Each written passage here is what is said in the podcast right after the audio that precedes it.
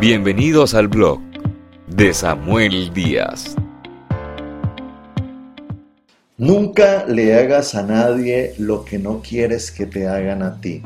Es una palabra trazada en la Biblia para nosotros, diciéndonos que debemos de amar a nuestro prójimo como nos amamos a nosotros mismos. Vivimos en medio de una cultura que le quiere dar en la cabeza al otro, una cultura llena de corrupción, de maldad, de cosas negativas. No importa a quién me lleve por delante para lograr mis objetivos.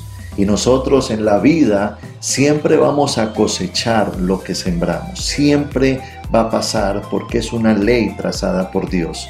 Por lo tanto, si nosotros queremos que nos traten bien, tratemos bien a los demás. Si estamos esperando respeto, respetemos a los demás. Si queremos que no nos den en la cabeza, no le demos en la cabeza a las demás personas.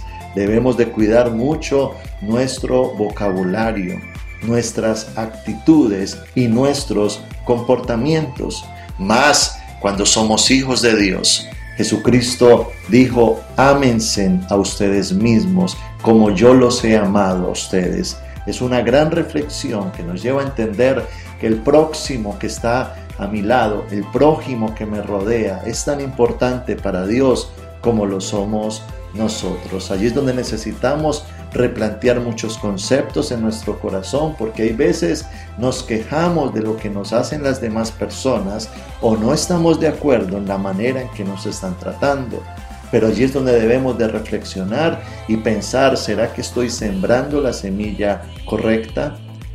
Cuenta una historia de que un hombre un día entró a una cueva y salió espantado, salió corriendo. Entonces alguien le pregunta fuera de la cueva, ¿qué pasó? ¿Qué viste? ¿Qué, ¿Qué hay allá adentro? Y el hombre dijo, uy, no, hay unas caras horribles, me asustaron, salí y, entonces el que le preguntó entra a la cueva para mirar qué es lo que está pasando y se encuentra de que es una cueva llena de espejos. Y lo que había pasado es que el hombre se había mirado muchas veces, de muchas formas, a él mismo. La vida es así. Toda acción trae una reacción. Todo lo que nosotros hacemos trae una consecuencia. Por lo tanto, allí es donde necesitamos nosotros reflexionar. Si queremos tener una vida tranquila, construye esa vida. Si queremos tener amor hacia nosotros, de, otras personas que lleguen a nosotros, entonces sembremos ese amor en otros. Podemos cosechar sencillamente lo que hayamos sembrado.